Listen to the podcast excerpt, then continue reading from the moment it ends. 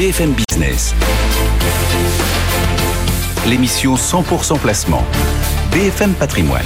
Cédric Decoeur. 11h passées d'une minute, euh, on entame cette deuxième heure de BFM Patrimoine et on file tout de suite observer l'actualité économique. C'est avec Feza Younzi. BFM Business. L'info éco. À la une, la performance spectaculaire de Stellantis avec ce nouveau bénéfice record en 2022, 17 milliards d'euros en hausse de 26%. Un chiffre d'affaires également en très nette progression à 180 milliards d'euros. Les ventes de véhicules électriques à batterie ont bondi de plus de 40% en 2022. Et fort de cette performance, Stellantis va redistribuer 2 milliards d'euros à ses salariés. Autre publication majeure ce matin pour Danone, plus de ventes, moins de bénéfices. Le géant de l'agroalimentaire a été plombé par la hausse du coût des matières premières par son retrait de la Russie et par son plan de réorganisation. Le bénéfice net a été divisé par deux sous le seuil du milliard à 960 millions d'euros. Le chiffre d'affaires a quant à lui bondi de 14% à 28 milliards d'euros, principalement grâce à la hausse des prix. Alors quelle perspective pour le groupe? Le directeur général Antoine de South-Afrique sera l'invité exceptionnel de Good Morning Business lundi prochain à 8h15. On poursuit avec euh, le gouverneur de la Banque de France, François Villeroy de Gallo, qui confie aux échos que les marchés se sont un peu emballés dans leurs prévisions des hausses de taux. Il envisage d'ailleurs un arrêt des tours de vis d'ici à septembre. Le climat des affaires s'améliore en France et en Allemagne en février, malgré la crise de l'énergie, malgré l'inflation. L'indice grimpe dans les deux pays. C'est d'ailleurs la troisième hausse consécutive en France, selon l'INSEE, grâce à des chefs d'entreprise plus optimistes dans le secteur des services notamment. McKinsey prévoit de supprimer 2000 postes d'après Bloomberg, une réduction d'effectifs qui devrait euh, concerner avant tout les personnels administratifs et non pas les consultants d'après l'agence américaine. Et on termine avec Microsoft qui montre pas de blanche et qui tente de rassurer les régulateurs américains, britanniques, européens. Le groupe est prêt à faire des concessions euh, pour faire aboutir le rachat d'Activision. Cette opération à 70 milliards de dollars est menacée par les réserves de ces régulateurs qui craignent qu'elle nuise à la concurrence. Microsoft s'est engagé à donner accès aux joueurs de son concurrent Nintendo à la franchise Call of Duty sur leur plateforme pendant 10 ans. Merci beaucoup, Faiza, Faiza Younzi, que l'on retrouve chaque heure ce matin pour euh, suivre cette actualité économique. Nous, tout de suite, ce sont les marchés qui sont à la une. BFM Patrimoine, l'émission 100% placement sur BFM Business. Et on file chez Ports en Part pour euh, retrouver Céline Bourban. Bonjour Céline. Bonjour Cédric. On consolide dans le bon ordre? On consolide dans le bon ordre. Excusez-moi, votre question c'est On consolide dans le bon ordre ce matin à la bourse euh Ah Excusez-moi. J'avais pas saisi. Bah écoutez, la reprise euh, est assez difficile ce matin. le, le, CAC a ouvert en baisse et puis voilà, continue à être dans le rouge dans la foulée de Wall Street, hein, qui nous a fait une belle clôture rouge hier soir. Donc, euh, bah, globalement, les tensions internationales hein, sont encore montées d'un cran avec euh, bah, voilà, la visite de Biden en Ukraine, les déclarations jusque boutiques de Poutine. Mais euh, au-delà, bah, écoutez, ce sont les espoirs d'un allègement des conditions de crédit hein, qui risquent d'être mises à mal. Bah, disons qu'on va pas avoir des, des, fortes hausses comme on a eu, mais malgré tout, les investisseurs s'attendent à une potentielle hausse à voir ce soir avec les ministres de la Fed. Voilà donc pour l'ambiance générale de marché. Un petit coup d'œil aussi sur deux dossiers ce matin. Thermador d'abord Ouais, alors Thermador, on va pas crier euh, Honnêtement, c'est une belle valeur. Euh, je dirais pas que les résultats ont été en ligne parce que justement euh, sur la top line c'était en ligne, mais pas sur la partie opérationnelle. Donc prudence, c'est pas nécessairement un point d'entrée, mais on est plus sur le, à maintenir sur le titre. Donc ils ont publié les résultats annuels hier soir, belle progression à commercial, mais sans le levier opérationnel. Donc en gros, la marge EBIT était stable là où nous l'attendions en hausse. Donc le groupe explique cette moindre performance par une surchauffe d'activité qui les a amenés finalement à louer de nouvelles cellules de stockage, externaliser certains process, qui ont fini par euh, effacer tout le levier opérationnel de la filiale. Donc sincèrement, pour essayer d'être positif, la génération de cash, sincèrement, elle est bonne, mais effectivement, bon, on était un petit peu déçus sur la partie opérationnelle. La dynamique elle, devrait rester intacte, mais la structure de coût, elle, ne devrait pas nécessairement changer face au contexte actuel d'inflationniste. Donc, il ne faudra pas s'attendre nécessairement du levier opérationnel sur 2023. Donc, globalement, pas nécessairement un point d'entrée, mais on reste à maintenir avec un TP à 105 euros. Voilà donc pour le cas Thermador et puis Plastique Omnium également. Oui, alors Plastique Omnium on ne suit pas, mais c'est secteur auto en fait, euh, bah, comme le dit votre collègue en fait, euh, qui, euh, qui fonctionne très très bien. On a vu les résultats de Stellantis absolument performants. Donc Plasticomium dans la même foulée, très très bonne publication, supérieure aux objectifs que le groupe s'était fixé. Euh, la performance s'affiche aussi bien sur le chiffre d'affaires qui présente une très forte progression, hein, 18%, dont quasiment 10% d'organique. La marge opérationnelle, elle n'est pas en reste hein, et on enregistre une progression de 20%, soit environ 4,3 du chiffre d'affaires consolidé. Donc il y a plusieurs facteurs hein, derrière ces bons résultats. D'une part, la très forte dynamique commerciale tirée par le marché de l'hydrogène, où euh, Plasticonion a signé de très beaux contrats avec Stellantis, Ivia, Ford, pour en citer quelques-uns, mais aussi la construction à venir d'une usine de fabrication de réservoirs à hydrogène. Bref, hein, euh, malgré des gros investissements qui ont été faits en 2022, près de 1,3, un, un, un, bon petit milliard, euh, ben, la structure financière reste de belles factures. Donc euh, voilà, et le groupe table sur une forte croissance. Euh, c'est un titre à suivre. Personne parle la suivre personnellement, mais on la regarde bien sûr euh, pour le secteur auto. Merci beaucoup Céline. Céline Bourban et Port Zampar qui nous accompagnaient ce matin pour vivre au rythme de ces marchés actions. et on va discuter maintenant de tout ce qui fait bouger le marché. C'est l'œil du stratège. BFM Business, BFM Patrimoine, l'œil du stratège. L'œil ce matin de Vincent Juvins. Bonjour Vincent. Bonjour. Merci d'être avec nous pour JP Morgan Asset Management. Euh, il y a quelques années, euh, au plus fort d'une bulle, euh, Alan Greenspan avait euh, stigmatisé l'exubérance irrationnelle des marchés. quand on voit nos marchés européens, parce qu'effectivement, il y a peut-être une dichotomie entre les deux rives de l'Atlantique, mhm. mais quand on prend nos marchés européens, peut-être plus singulièrement Paris, est-ce que le marché vous semble, là pour le coup, rationnel ou exubérant? Moi, je dirais ni l'un ni l'autre. Exubérant, on n'en est pas là. Je regarde la, valorisation du CAC 40 aujourd'hui, on est à 12 fois les bénéfices attendus, donc c'est évidemment pas quelque chose qui est, qui tiré. Aujourd'hui, on note à 17 fois les bénéfices attendus aux États-Unis et c'est pas pas un sujet d'inquiétude. Donc, en termes de valorisation, il me semble pas qu'il y ait d'exubérance. Maintenant, il est certain qu'on est à, en tout cas, une performance à deux chiffres sur le CAC 40 depuis le début de l'année, qu'il y a pas mal de bonnes nouvelles à célébrer. Alors, une croissance plus résiliente que prévu, une inflation qui retombe plus vite qu'attendu. Donc il y a certainement quelque chose de rationnel. Maintenant, là où je dis ni l'un ni l'autre, c'est évidemment, on va pas continuer à ce rythme tout au long de l'année. À un moment, évidemment, les forces de gravité rappelleront en tout cas les marchés, euh, en tout cas à des, à des les arbres ne monteront pas jusqu'au ciel. À, des niveaux plus raisonnables. Je pense que voilà la, la, la, la, performance du CAC 40 à ce stade de l'année est celle qu'on pouvait attendre évidemment sur euh, sur toute l'année, euh, et ceci pour les stratégistes les plus optimistes. Justement, tiens, ce niveau et puisque vous parliez du prix du marché finalement finalement. Euh, on est à quelques jours près et à quelques points près au même niveau qu'il y a un an.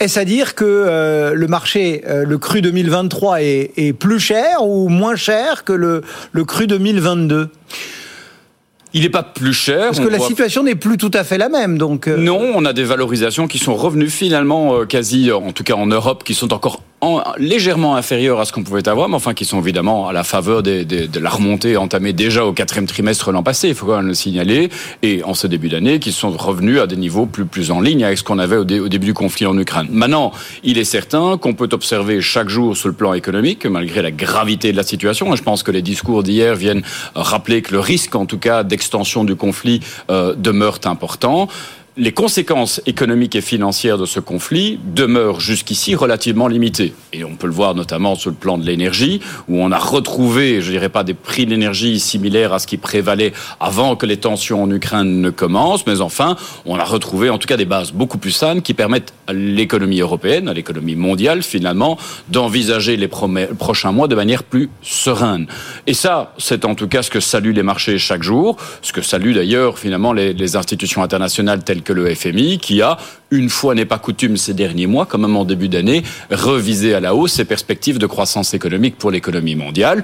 Alors il est vrai, grâce à la résilience observée en Europe, grâce à la résilience observée aux États-Unis, hein, où on nous disait qu'un soft landing, un atterrissage en douceur de l'économie euh, n'était pas possible. Jusqu'ici, c'est ce qu'on voit. Et puis, cerise sur le gâteau pour l'économie mondiale, cette réouverture quand même franche de l'économie chinoise qui vient quand même soutenir à la fois pas mal de l'économie dans le monde émergent, mais également en Occident.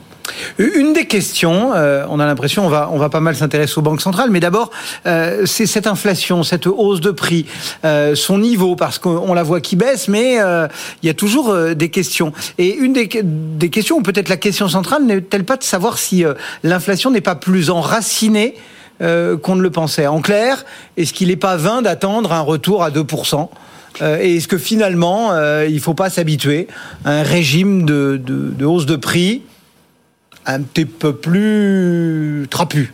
Alors vous m'excuserez des réponses pour le moins politiques, mais finalement un peu des deux. Objectivement, je pense que l'inflation en zone euro devrait d'ici la fin de l'année retomber sous les 3% et avec un peu plus de courage, je dirais même s'approcher des 2%. Je pense que la tendance aujourd'hui, elle est claire, elle va dans ce sens, euh, toute chose étant égale par ailleurs, le conflit en Ukraine pouvant évidemment changer la donne chaque jour. Euh, chaque année, nous publions chez JP Morgan Asset Management des perspectives à 10-15 ans, où on se risque là à émettre en tout cas des, a évoqué des scénarios, en termes de croissance, d'inflation et de performance de classes d'actifs. Euh, L'an dernier, au vu en tout cas des événements en Ukraine, au vu des tensions géopolitiques, au vu du, en tout cas des disruptions post-Covid, il n'y a pas que la guerre en Ukraine qui nous amène finalement à avoir des, des questions sur l'inflation, on a revu à la hausse nos perspectives d'inflation à long terme. On les a placées à 1,8 au lieu de 1,5 précédemment. Alors ça dit deux choses. À la fois, oui, il y a de l'inflation qui sera sans doute plus durablement avec nous que ce qu'on a pu voir ces dix dernières années on était dans un contexte désinflationniste.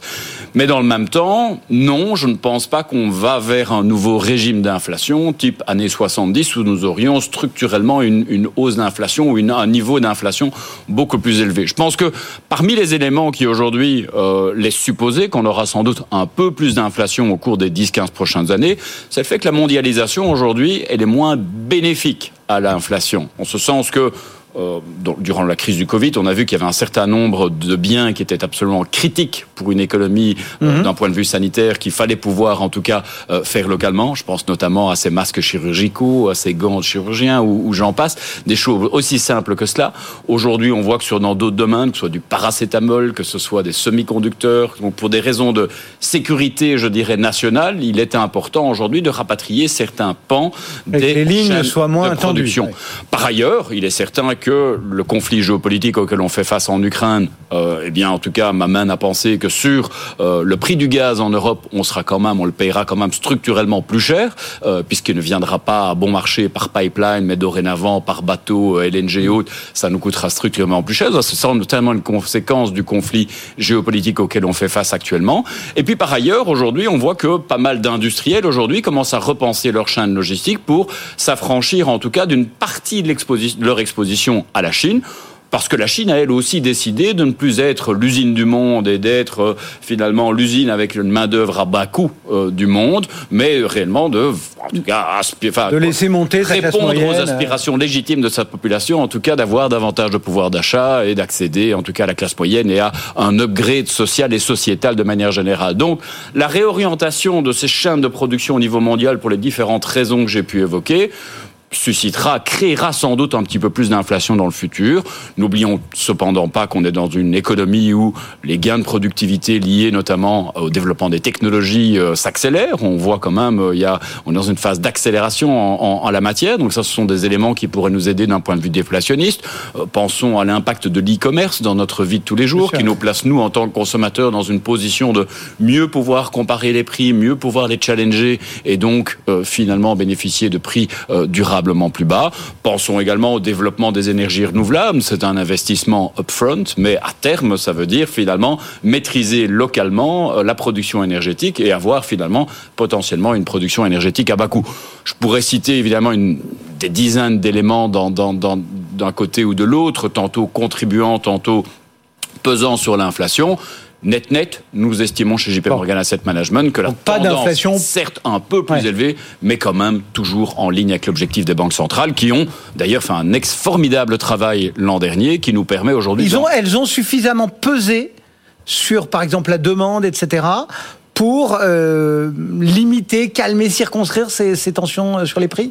Jusqu'ici, il faut en tout cas le, reconnaître, puisque l'inflation baisse quand même relativement vite. Il faut savoir aussi que en Europe, c'était une inflation essentiellement exogène, qui était, euh, je dirais, engendrée par l'augmentation des prix de l'énergie. Alors ceci a percolé dans l'économie jusqu'au salaire fort bien, mais aujourd'hui, maintenant que ce choc est dépassé, euh, je pense que la BCE pourra sans doute courant de l'année, j'entends les propos de Villeroy de Gallo aujourd'hui en se prononçant plutôt sur la fin de l'été, mais courant de l'année, sans doute envisager une pause de sa politique monétaire. Aux États-Unis, dans un contexte où on a avait sans doute une surchauffe économique, euh, conséquence d'une politique budgétaire particulièrement, euh, en tout cas forte, hein, avec ces chèques envoyés aux, ménages américains et autres. Et on a tous vu l'impact que ça pouvait avoir, notamment euh, avec les touristes américains ici en Europe, qui, en tout cas, le printemps, été passé, étaient fort présents en Europe. Ceci commence à, à, à s'estomper pour l'instant. On voit aussi dans le monde de l'entreprise, et je note que dans, dans les infos que, que, vous partagez ici sur, sur BFM Business, c'est de plus en plus évoqué. On voit des pertes d'emplois, on voit un, un marché du travail qui, certes, demeure tendu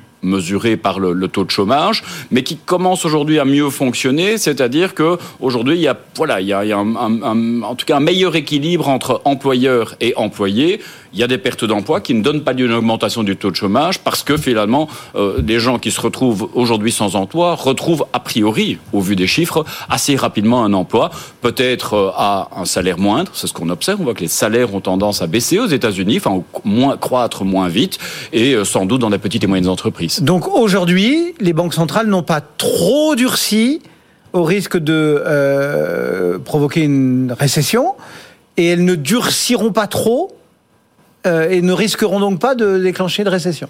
Alors très objectivement, au compte tenu du contexte évidemment éminemment incertain auquel on est confronté pour l'instant, je me garderai bien d'évoquer des certitudes pour les mois à venir. En tous les cas, jusqu'ici, ce qui semblait encore impossible il y a quelques mois d'ici, c'est-à-dire que avec finalement cette, ce fort resserrement monétaire, on passait de 0 à 4,5 aux États-Unis en, oui. en l'espace d'un an en 2022, qui le cru, enfin euh, ces dernières décennies, c'est jamais. Et on l'aurait dit au début de l'année, que l'économie serait à genoux, euh... qu'il faudrait mettre cette économie à genoux pour que l'inflation baisse. Or, mmh. aujourd'hui, l'économie est loin d'être à genoux.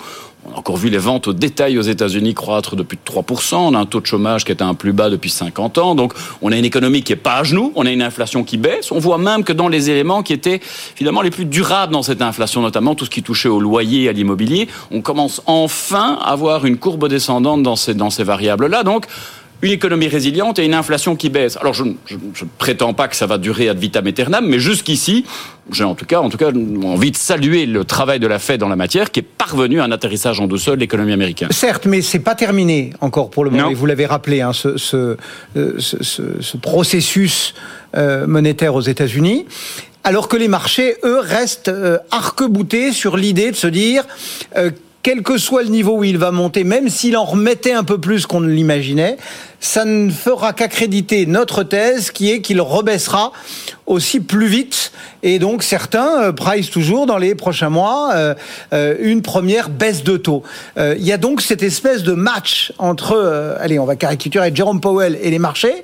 Oui. Qui va gagner? L'adage dit qu'il ne faut pas se battre contre la Fed. En effet. Alors je serai à nouveau, sorry pour ces réponses politiques à chaque, à chaque question, mais un peu dans le nini. Finalement, je ne pense pas que Jérôme Powell, à ce stade, au vu des chiffres de l'économie américaine, doit réellement exagérer dans ses remontées de taux pour réellement mettre l'économie à genoux et dans le sillage baisser ses taux. Donc je pense que euh, l'objectif de la Fed, et ce serait notre objectif à tous si on était aux, commandes de, de la Fed, ce serait de remonter juste assez pour ne pas devoir baisser dans la foulée. Donc c'est c'est vraiment ce calibrage qu'on essaye aujourd'hui d'opérer. C'est du fine tuning là maintenant. C'est du fine tuning et très objectivement, moi j'ai pas aujourd'hui d'éléments qui me permettent de dire que l'économie américaine se dirige vers une récession aujourd'hui. Aucun chiffre n'en atteste actuellement.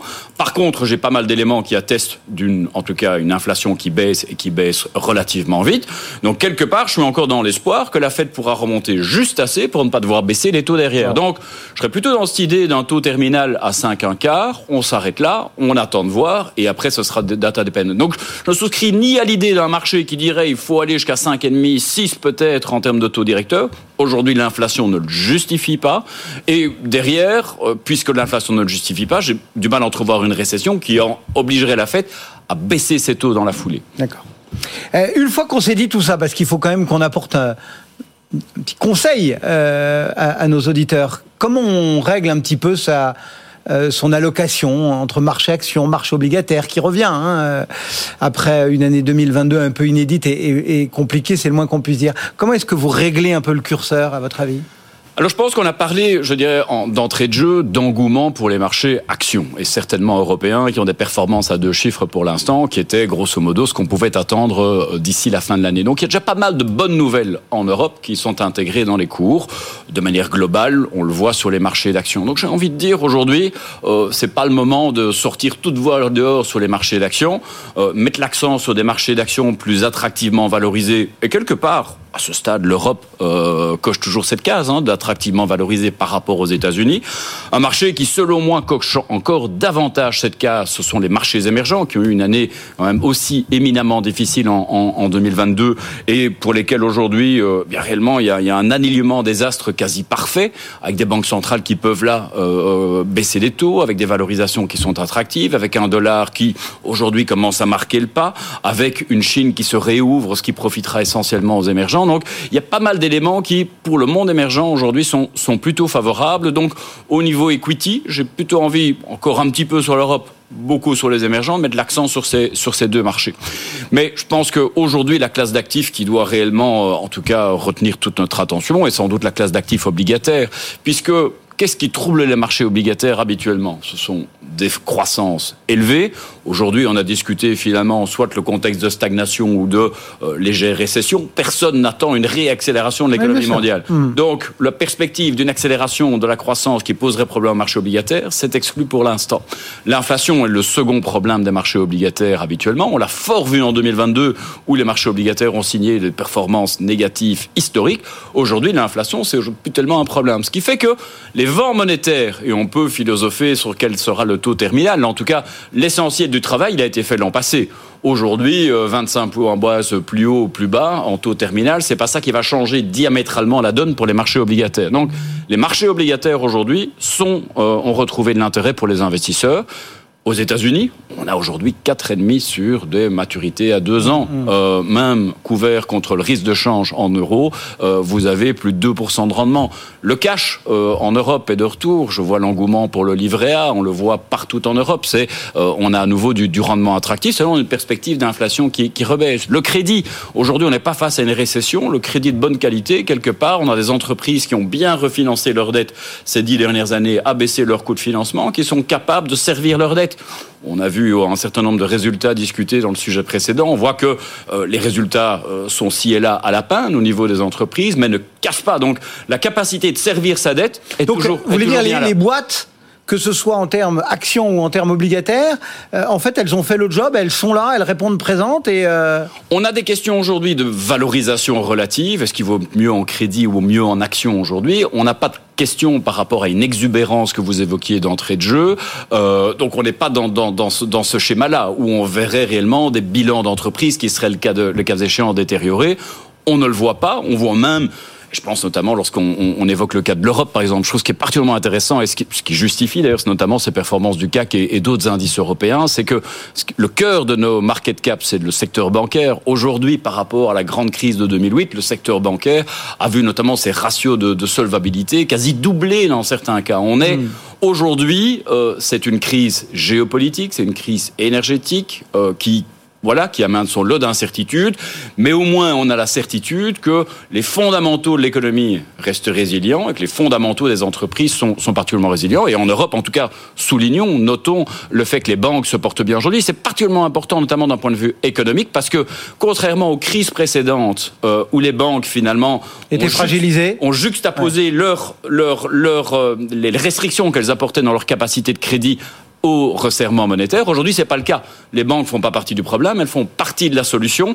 Elles sont capables d'accepter les dépôts, de les rémunérer correctement, de prêter aux entreprises et aux ménages, certes à des taux plus élevés, mais enfin à des éléments qui favorisent leur rentabilité aujourd'hui. Et ça, c'est valable entre guillemets pour euh, toute la planète, euh, où il faut euh, aussi discriminer un petit peu les zones géographiques. Vous avez évoqué un moment la Chine, on a un peu parlé peut-être moins que de l'Europe, mais des États-Unis. La question des émergents aussi. Un peu comment est-ce que vous voyez la, le panorama global de l'investisseur? Alors, sur le contexte des banques, je dirais que c'est davantage. Mais pas que des banques, enfin voilà. Le... Un, un, élément Japon-Europe où on a ce repricing des taux aujourd'hui qui favorise les banques, mais de manière générale, là où nous on a un intérêt au niveau marché d'action, c'est clairement sur l'Europe et sur les émergents euh, pour l'instant, parce que ce sont des marchés qui affichent aujourd'hui des valorisations qui sont attractifs, à la fois par rapport aux États-Unis, par rapport aux marchés qui sont plus chers, attractive également par rapport aux moyennes historiques. Donc ça, c'est ce qui nous intéresse aujourd'hui, certainement à un moment où on estime que les marchés ont déjà pas mal performé. Les investisseurs seront plus attentifs à la valorisation dans les prochains mois pour être sûr qu'ils n'ont pas en portefeuille des actifs qui sont trop cher, où il y aurait une certaine forme, en tout cas, d'un début de d'exubérance. Donc en euh, clair, l'investisseur particulier aujourd'hui, il doit se faire un peu une revue de portefeuille, se dire ma poche européenne entre guillemets, je la maintiens, mais je la crois pas, et puis je vais aller chercher peut-être sur d'autres marchés euh, qui ont euh, moins progressé encore, les petits boosters qui vont me permettre de, de, de, me maintenir sur une exposition assez nette voilà. sur cette année je 2023. Pense que spécifiquement au niveau action, je mettrai en exergue le monde émergent, qui objectivement sur cette variable score euh, assez bien. Euh, je pense qu'on le montre assez bien, nous, systématiquement, dans, nos recherches qu'on met d'ailleurs à disposition, en tout cas des téléspectateurs et certainement des, euh, des CGP qui nous écoutent, et notamment dans un document comme le guide des marchés qui se retrouve sur nos sites internet, notamment JP Morgan Asset Management France. Et vous retrouvez tous ces éléments de valorisation aujourd'hui qui sont repris, compilés, mis à jour chaque mois, qui sont à destination des investisseurs professionnels. Vous pouvez voir notamment dans ce document que les émergents par rapport à d'autres marchés demeure évidemment particulièrement euh, euh, euh, enfin valorisé de manière attractive et c'est le cas notamment de la Chine. Donc pour le mouvement de rattrapage, je verrai davantage ces marchés continuer à bien performer dans les prochains mois. Au-delà de ça, j'ai envie de dire que aujourd'hui, puisque les marchés ont déjà bien rebondi, j'ai envie d'avoir quelque chose d'un petit peu plus défensif en termes d'exposition action. Je pense que la thématique dividende, par exemple, qui a un bel overlap avec la thématique value et notamment ses valorisations plus attractives, est aujourd'hui quelque chose qui, à mon sens, a, a du sens. Je note d'ailleurs dans les entreprises qui publient aujourd'hui d'extraordinaires résultats euh, pour certains que euh, eh bien l'accent est mis sur finalement récompenser les actionnaires pour leur fidélité avec des dividendes importants. C'est-à-dire que quand finalement l'espoir d'avoir des, des gains en capitaux dans les, dans les prochains mois s'amenuise, on a le rendement qui peut on a ce rendement qui peut réellement prendre le relais et, euh, et on trouve souvent ce rendement dans des secteurs qui sont plus défensifs. On retrouve dans le secteur bancaire que j'évoquais, c'est lié plus de 5% de rendement des dividendes sur le secteur bancaire et sur des secteurs comme les soins de santé et j'en passe et j'en passe. Donc voilà, je pense donc pour les prochains mois en tout cas une stratégie que je pense gagnante, vraiment mettre l'accent sur les marchés faiblement valorisés comme les émergents et autre part plutôt sur des thématiques value, dividendes euh, notamment euh, globalement le regard de Vincent Juvin ce matin euh, pour JP Morgan Asset Management. Merci Vincent. Merci à vous. D'avoir pris le temps de tout détailler euh, au cœur de cet œil du stratège. Dans un instant, on va aller regarder ce qu'il faut penser techniquement de la séance du jour où le repli s'est un peu accéléré. Euh, on va aller voir tout ça du côté de boursicoté.com. Restez avec nous, on se retrouve très vite.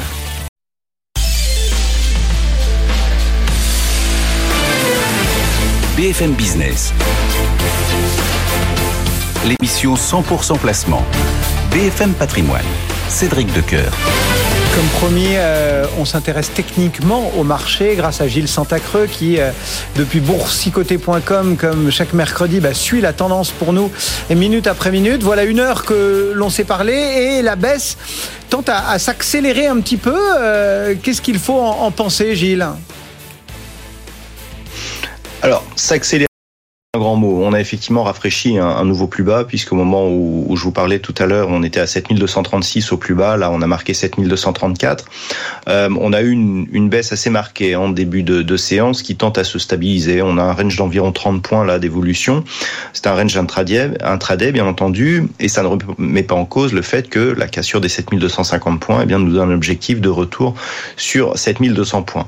Comme je l'indiquais tout à l'heure, cette consolidation, pour l'instant, s'inclut d'un point de vue délit dans une dynamique qui reste haussière. Donc, pour l'instant, on est toujours dans la continuité, une phase de respiration. Il ne faut pas oublier qu'il y a quelques jours, on marquait un nouveau plus haut historique sur l'indice parisien et que euh, il est tout à fait logique que l'on consolide. On n'a pas une hausse des volumes spectaculaires.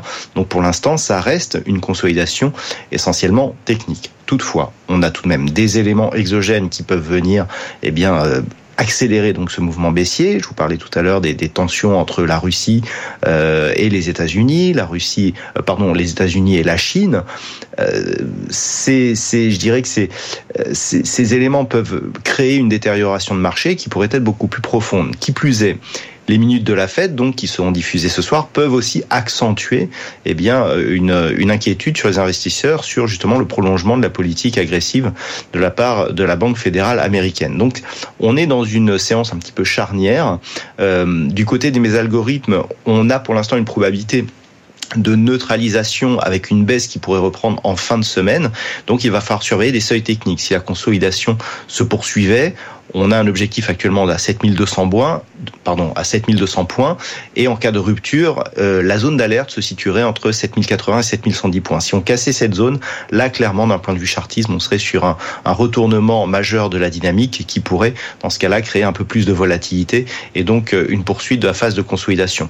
Sur le reste du marché, et compte tenu justement euh, de, de, des minutes de la fête qui seront diffusées ce soir, on surveillera la paire de devises euro-dollar qui est actuellement sur une zone de support euh, mineur à 1,0630. Si on cassait, on aurait 1,0580 et euh, cette zone euh, majeure et symbolique des 1,05 qui, en cas de cassure, là aussi pourrait changer beaucoup de choses sur l'évolution de cette paire de devises. Notre côté, au niveau des matières premières, ça tend à se stabiliser, ainsi qu'au niveau du pétrole. Attention à une éventuelle rupture des 75 dollars le baril et le Bitcoin qui, là, pour l'instant, plutôt est plutôt dans de bonnes configurations euh, qui est en train de tester une zone aussi importante sur la zone des 25 200 euh, dollars pour un Bitcoin.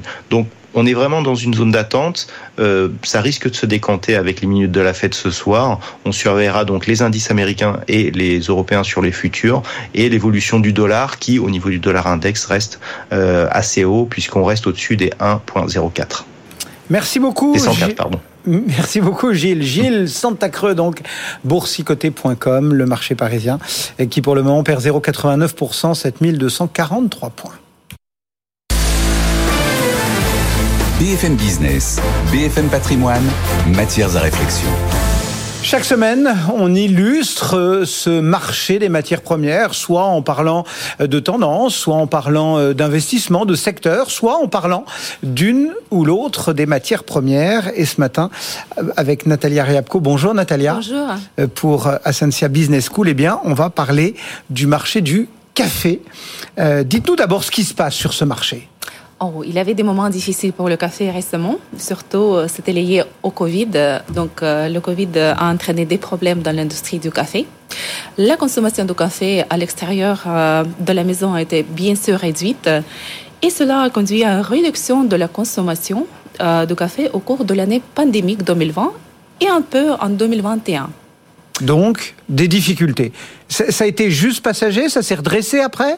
Alors, oui, en 2022, donc l'année dernière, le prix du café vert a plus que doublé et le coût du café arabica a augmenté de 130 ah euh, depuis le, euh, on va dire depuis le printemps 2021. Donc, en effet, le café s'est redressé. N'oublions pas que le café, c'est une matière première agricole et cela rend très vulnérable ce marché. Pourquoi? Parce que la hausse des prix a été, par exemple, affectée par les baisses des températures au Brésil et aussi des tensions politiques en Colombie. Donc l'année dernière, les plantations du café au Brésil ont d'abord souffert de la sécheresse, après mhm. euh, du, euh, du, gel. Et en Colombie, euh, c'est le troisième producteur mondial de café, on a constaté la pire récolte depuis 2013. Bon, alors, c'est pas très réjouissant. quand, quand, on regarde un petit peu ce qu'il y a devant nous, il y a d'autres Surprise, qu'est-ce qui nous réserve ce café? Alors, malgré ces euh, surprises, on va dire négatives, euh, le marché quand même est très intéressant. Pourquoi? Parce qu'avec l'augmentation de la consommation de café en dehors du domicile, avec l'urbanisation rapide, avec la croissance des ventes au détail en ligne, avec la livraison rapide et l'augmentation des revenus de la génération Z, qui arrive en fait en pleine forme. Donc le marché se développera bien sûr dans les années à venir. Le marché mondial du café pourrait avoir un taux de croissance de 4,3% en cours de période 2022-2027. Donc, euh, mais il y a en fait aussi, euh, on va dire, un poids très très inquiétant, c'est que en 2050, on estime que la moitié des surfaces consacrées à la plantation de café auront disparu à cause du réchauffement climatique. Alors, la question se pose saurons-nous anticiper cette crise et cultiver les nouvelles variétés plus robustes. Bon, quelles sont les tendances justement de ce marché? Alors, il y a plusieurs tendances, mais euh, je vais parler de trois. Euh, première tendance, la hausse de la demande de café certifié. Alors, depuis quelques années, on constate que le consommateur... Euh, il veut savoir ce qu'il boit. il veut savoir ce qu'il consomme. D'où ça vient. Deuxième tendance, l'engouement pour le café glacé. Donc, c'est pas nouveau, mais c'est que maintenant que cette tendance, vraiment, on va dire, va se répandre. Et la nouvelle génération, la troisième tendance, c'est la nouvelle génération de machines à café. On ne peut pas, bien sûr, euh, nier que les technologies prennent de l'ampleur. Alors, ces machines permettent aux consommateurs de créer de délicieuses boissons à la maison et aussi en trois minutes. Et cela signifie que les machines à café deviennent beaucoup plus faciles à utiliser et ça va augmenter, bien sûr, la consommation de mmh. café à domicile. Du coup, comment est-ce qu'il pourrait évoluer ce, marché? Euh, il y a plusieurs tendances euh, et aussi euh, on voit qu'il y a des tendances positives et négatives. Mais moi, je tente d'aujourd'hui, je tente de parler plutôt des tendances négatives. Pourquoi? Parce que malgré que le café, c'est une matière première déficitaire qui va devenir encore plus déficitaire avec le temps, les consommations, en fait, les baisses et les hausses de consommation de café ne vont pas disparaître. Alors, donc le coût de grains aujourd'hui est très élevé, mais pourrait encore augmenter en raison de la hausse des prix euh, dans les, sur les bourses. Mhm. Pourquoi ça se passe comme ça? Parce qu'il y a plusieurs problèmes actuellement. Euh, la crise économique, la crise géopolitique et aussi en fait l'inflation qui ne cesse pas d'augmenter. Cela veut dire que la consommation de café euh, en dehors du domicile pourrait baisser et aussi on peut dire que peut-être les exigences de qualité seront réduites donc les gens, les gens vont économiser. Eh, justement, vous avez rappelé que c'était une matière première agricole, que le réchauffement climatique, ça avait un impact, etc., que certains euh, terroirs pourraient un peu, euh, sinon disparaître, du moins euh, s'amenuiser. Comment est-ce qu'on peut se lancer aujourd'hui dans la culture du café? Il y a plusieurs façons, mais si on veut vraiment investir dans la production réelle de, café, donc il existe une façon de le faire. la société qui s'appelle International Coffee Farms, où les fermes, les fermes de café internationales achètent des fermes euh, typiques. Et ensuite, euh, leurs agronomes réparent ces fermes pour produire un café de haute qualité. Alors, vous pouvez vous lancer dans la culture du café par l'intermédiaire. Comment ça fonctionne Alors, pour 18 900 dollars, on achète euh, un terrain d'un demi-acre. C'est pas beaucoup, mais le, café de spécialité produit sur ces fermes se vend à un prix très élevé. Alors, les sociétés s'occupent de la maintenance et Bien sûr, ça. C'est pas nous qui allons euh, cultiver le café. Non, ça se traduit par un flux de revenus en fait complètement passif pour les décennies à venir. C'est un avantage. Le rendement annuel est estimé à 12% c'est pas mal. Ah oui. Il y a des avantages. C'est-à-dire qu'il y a un risque quand même. Ah, bien sûr. À ce qui concerne les avantages, donc, euh, même si l'économie s'effondre demain, on va consommer quand même, on va continuer de consommer du café. Donc, il y a une demande constante. Deuxième chose, si on parle des, désavantages, bien sûr qu'il y a des, avantages et il y a des risques. Euh, on parle du café premium. Le café premium est un produit qui nécessite des clients aussi premium. Alors, s'il y a une récession, si une récession se produit demain, les produits de consommation, en fait, tels que le café haut de gamme, bien sûr, euh, seront moins demandés. Alors, ça va entraîner une baisse des prix. Ça, c'est le risque. Alors ça, c'est un des moyens de donc, ces fermes de café internationales. Qu'est-ce qu'il y a comme autre façon d'investir dans le café? Oui, il y a d'autres façons. Donc, il est possible d'acheter euh, et de vendre du café non seulement physiquement, mais aussi sur le marché des matières premières sous forme de contrat à terme. Grâce au contrat à terme, les paysans et les producteurs se protègent bien sûr contre les variations défavorables des cours de sous-jacents, mais euh, ces contrats sont accessibles aux investisseurs. Sur quelle place Alors, il y a plusieurs bourses, euh, bien sûr, euh, euh, où le, café est négocié. Mais il y a deux bourses principales. C'est ICE à New York sur le négoce, pour le négoce de l'Arabica et c'est LIF à Londres pour le négoce du Robusta. ICE, c'est la principale plateforme et leur contrat s'appelle Coffee Futures. Alors, il, y a, il propose 19 Arabica euh, de divers pays d'origine. Et aussi, en fait, euh, on va dire que pourquoi je parle de cette plateforme-là? Parce que d'autres plateformes sont plutôt de nature hmm. régionale. Bon, ça, euh, c'est déjà un peu pointu euh, d'aller s'acheter une ferme ou d'aller euh, acheter directement de la matière première. Est-ce que, enfin, voilà, tout le monde sait, on va pas forcément faire de pub, mais les petites capsules pouf pouf, c'est coté en bourse, c'est Nestlé. Donc, est-ce que c'est pas plus simple finalement de jouer le café via une boîte en achetant tout simplement des actions? C'est tout à fait possible. Donc, je peux vous même nommer 10 sociétés.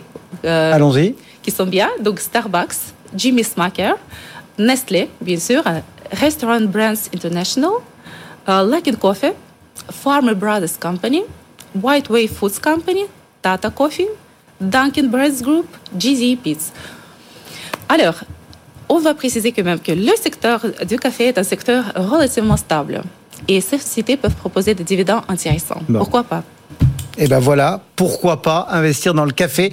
C'était en tout cas au sommaire de matière à réflexion ce matin avec Natalia Repko. Merci beaucoup Natalia. Merci. Pour Ascensia Business School. Le marché parisien, lui, reste en baisse, moins 0,9%. Et tout de suite, on gère notre sélection BFM Patrimoine. BFM Business, BFM Patrimoine, la sélection. Et deux de nos gérants en ligne. Amandine Gérard depuis la financière de l'Arc. Bonjour Amandine. Bonjour Cédric, bonjour Jean-François. Et Jean-François Gilles en plateau. Bonjour Jean-François. Bonjour Cédric. Pour Erasmus Gestion. Euh, content, pas content de voir le marché respirer un peu, Amandine? Content. il faut le dire, on apprécie toujours quand, ça monte, hein. mais euh, en tout cas c'est rassurant dans le sens où euh, effectivement les dernières fortes journées de hausse et surtout la surperformance de l'Europe par rapport aux, États-Unis euh, commençait, je dirais, à, interroger euh, plusieurs euh, typologies d'investisseurs et, et, de gérants que nous sommes. Donc oui, c'est plutôt normal que, que, le marché respire et on va en discuter aujourd'hui. Euh, on voit aussi qu'il y a une unanimité de nous quatre dans le fait qu'il faille reprendre euh, un peu de cash et, faire une petite prise de profit, euh, bien qu'on soit toujours très confiant sur, sur notre sélection. Oui, on va, on va effectivement gérer. Il va y avoir un peu de mouvement ce matin. Jean-François, content ou pas content de voir le marché respirer? Oui, content, content. La, hausse depuis le début de l'année est, très rapide. notre portefeuille est à 14%. En sept semaines, c'est quand même beaucoup.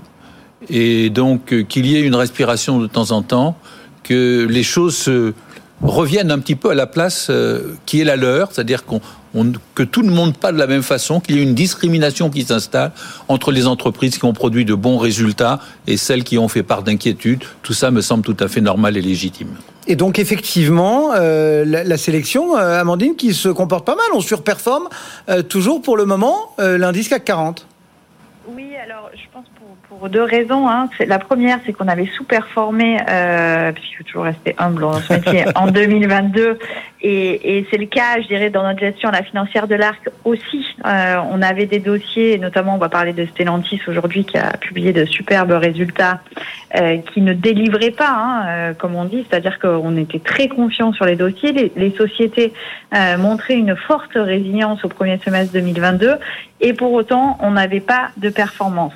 Et depuis le début de l'année, c'est ce que l'on observe sur l'ensemble des marchés européens, c'est que les investisseurs euh, ont eu entre guillemets un déclic euh, et se sont dit ah ben oui les résultats 2022 sont effectivement très bons. Mmh. Or normalement on est censé être dans l'anticipation. Là on est plutôt dans, la réaction. pas dans le constat. Ouais. Exactement. Donc ça c'est le premier point. Euh, et le second point, euh, on a on a fait euh, on a été très vigilant aussi sur les niveaux de valorisation au sein du portefeuille euh, et, les, et, les, dernières rotations hein, et les prises de profit et ça je pense que ça paye également sur sur la bonne performance depuis le début de l'année. Jean-François sur justement le comportement de cette sélection sa performance? Oui, alors la sélection est équilibrée, n'est-ce pas, comme toujours? On a quand même, depuis quelques mois, accentuer le poids des entreprises cycliques et on en tire euh, le bénéfice aujourd'hui.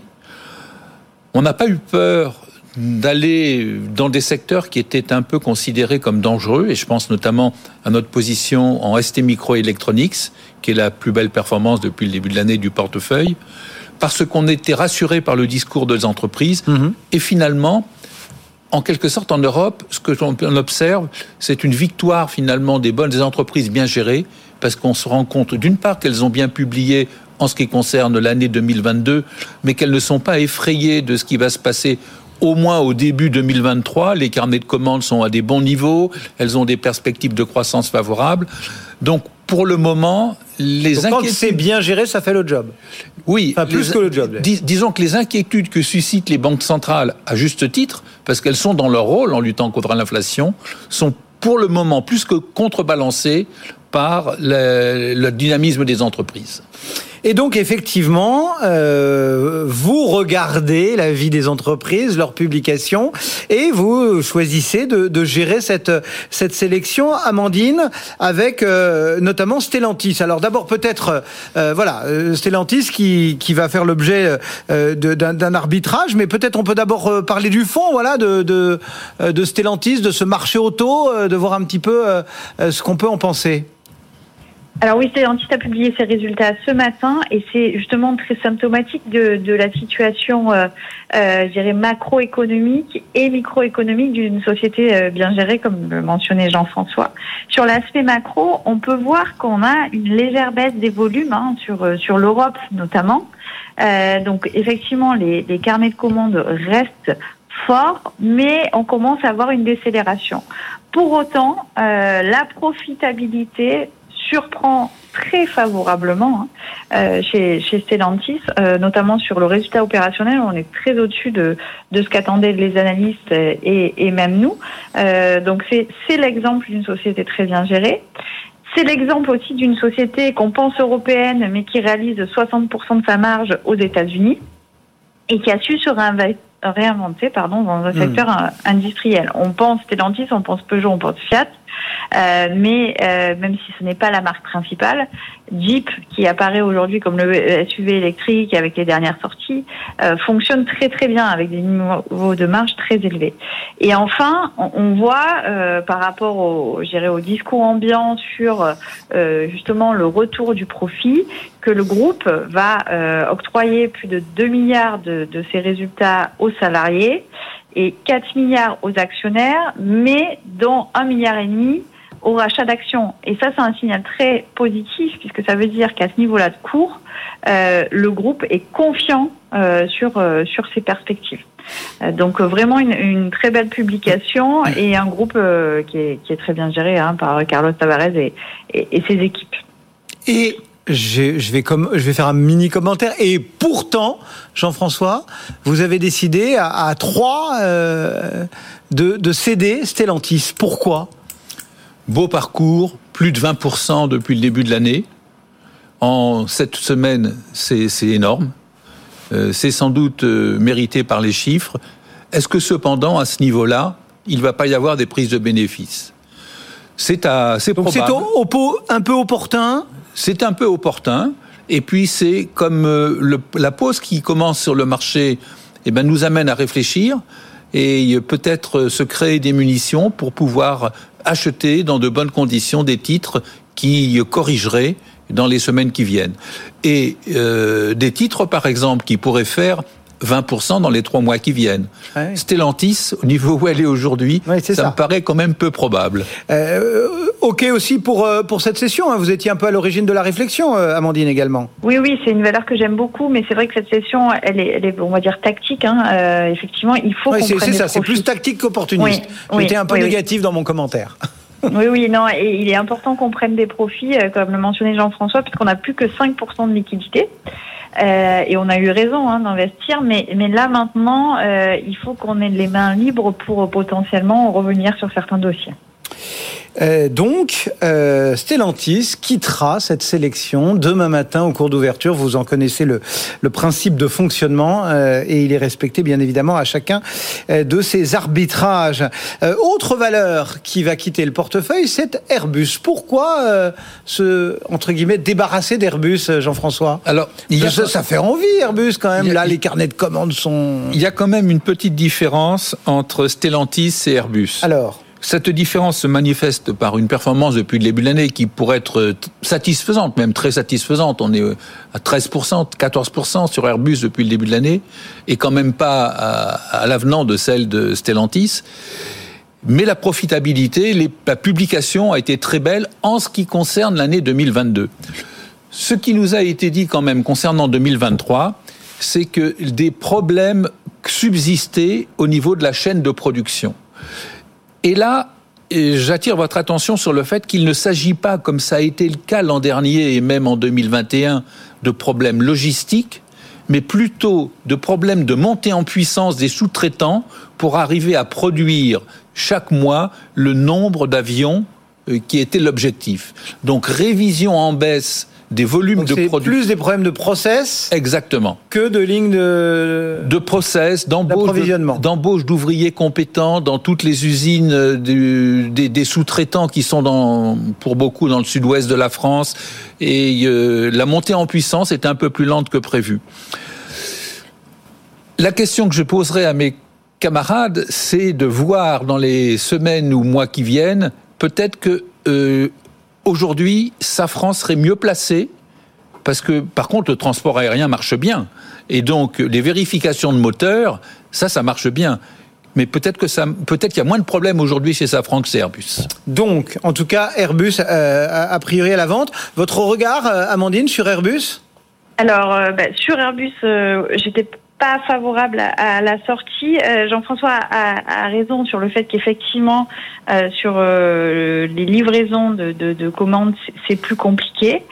Euh, après, c'est pas une surprise et, et pour moi, quelque part, ça reste un côté positif, c'est-à-dire que vous avez un carnet de commandes qui est très fourni, euh, qui vous donne de la visibilité dans un environnement qui l'est moins, et avec un Boeing qui est toujours euh, dans une situation compliquée. Hein. Il y a encore eu des incidents euh, la semaine dernière. Euh, donc c'est vrai qu'un marché oligopolistique, une rupture technologique euh, et les avancées que fait Airbus, que ce soit sur l'avionique ou sur l'hélicoptère, euh, pour moi, ça reste un beau, un, beau dossier. Euh, après, c'est vrai qu'à court terme, euh, il y a des problématiques et je pense que de toute façon, hein, ça a été le message du CEO depuis deux ans, les problématiques d'approvisionnement et notamment sur les matières premières, Airbus va les conserver euh, durablement. Mmh. Ça, ça et il faut effectivement dire aux auditeurs que il y a un sujet structurel chez Airbus sur ce point. Après, j'avoue que c'est un des rares dossiers où il y a autant de visibilité et en plus la, la, la, la, force technologique. Euh, moi, me, séduit assez. Voilà. Et, et, l'idée de recentrer l'exposition aéronautique, par exemple, sur euh, euh un, un, équipement, enfin non pas un équipementier, mais enfin voilà, vers par exemple Safran, c'est quelque chose qui résonnerait dans votre tête? Alors, euh, bon, je connais moins bien le dossier, hein, donc il faut que je le regarde. Mais il y, a un sujet de. Effectivement, je suis d'accord avec Jean-François sur la maintenance, mais quand même, il y a un gros sujet de rajeunissement des flottes. Euh, dans l'ensemble des compagnies et notamment euh, du passage euh, à, à, avant l'électrique à moins de consommation. Mmh. J'ai d'ailleurs, à, titre personnel, euh, pris un, un, nouvel avion Airbus que, que je n'avais jamais pris, qui est de la 220 la semaine dernière. Et, et, on voit que dans tout ce qui est consommation en carburant et même fonctionnement de l'habitacle, ça, je pense que c'est moins favorable à, à, à Safran sur le, sur le moyen terme, mais je connais moins le dossier. Allez, à suivre donc. Euh, en tout cas, on augmente notre poche de liquidité pour rester euh, agile, là. C'est ça, Amandine hein? Exactement. Bon, et ben voilà, deux euh, arbitrages entre guillemets ou deux ventes plus exactement euh, ce matin, Stellantis et Airbus qui quitteront donc la sélection au cours d'ouverture de demain matin et qui euh, amplifieront, viendront gonfler la poche de liquidité pour rester agile et, et, avoir un petit peu de poudre au sec comme on dit en langage boursier. Merci à tous les deux, Amandine Gérard en ligne depuis la financière de l'Arc et Jean-François Gilles pour Erasmus Gestion qui était en plateau euh, bonne fin de semaine à tous les deux. Et on se retrouve bien évidemment la semaine prochaine pour gérer cette sélection. Euh, le CAC 40, lui, euh, toujours en baisse dans un instant. C'est 90 minutes business avec aux commandes Thomas Schnell. Bonjour Thomas. bonjour Cédric, bonjour à tous. Votre programme ce midi. On reviendra bien sûr sur les résultats records de Stellantis. Stellantis qui affiche plus de 16 milliards d'euros de bénéfices nets en 2022 alors que le secteur automobile cale en ce moment. Est-ce que la recette de Carlos Tavares fonctionne à ce point-là pour combien de temps. Le livret A a atteint une collecte record en janvier, signe que les épargnants se précipitent vers ce fonds réglementé. Qu'est-ce que ça veut dire de l'épargne des Français? Et on reviendra également sur ce nouveau signe de des belles perspectives, en tout cas de la croyance des agents économiques pour les belles perspectives de l'économie française avec le climat des affaires qui atteint également un très bon chiffre selon l'INSEE ce matin. Il dépasse les 100 points. C'est à suivre. Dans un instant, le CAC lui perd 0,7-0,8%. C'est 7250 points et nous on se retrouve demain matin à 10h. Très bonne journée.